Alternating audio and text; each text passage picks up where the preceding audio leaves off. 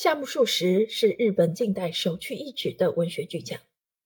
他原名夏目金之助，笔名漱石，取自漱石整流。漱石一生著有两部文论、大量俳句、几百首汉诗、若干随笔和书信。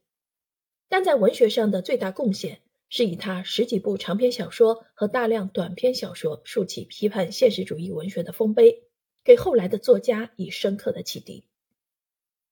夏目一生坚持对明治社会的批判态度，以他的具有鲜明个性的丰富多彩的艺术才能，在日本近代文学史上占有重要的地位。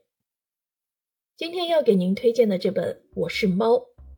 主人公以一只猫的身份俯视着日本当时的社会，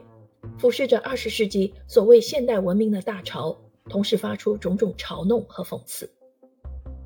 作品通过主人公苦沙弥的生活。以诙谐的语言、细腻的笔触和犀利的笔锋，描绘了一批惯于谈天说地、道古论今的文人学士和势利小人，